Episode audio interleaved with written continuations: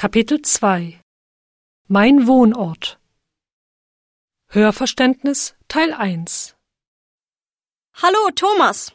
Wie geht's denn? Ach, Susi, ich bin so frustriert. Ich suche seit Wochen ein Zimmer und habe noch nichts Passendes gefunden. Es gibt einfach keine billigen Zimmer in der Nähe der Uni. Und die Mietpreise sind so hoch. Das kann ich mir einfach nicht leisten. Ich weiß nicht, was ich machen werde. Ich habe Glück gehabt. Ich habe ein ganz billiges Zimmer gefunden. Was? Wie hast du das denn geschafft? Letzte Woche war ich im Studentensekretariat und da habe ich zufällig einen Zettel am schwarzen Brett gesehen. Da stand groß geschrieben Wohnen für Hilfe. Ich bin direkt zum Büro Wohnen für Hilfe gegangen und habe mich sofort beworben.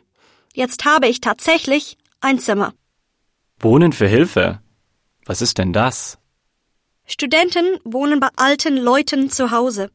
Sie helfen ihnen im Haus und müssen dafür weniger Miete zahlen.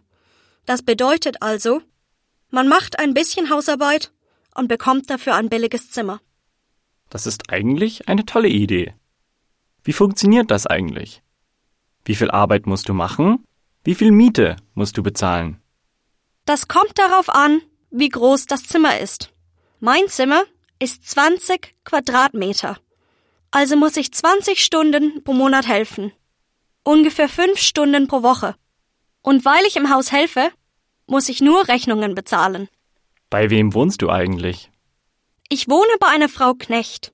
Sie ist 79 und hat Probleme mit ihrem Rücken.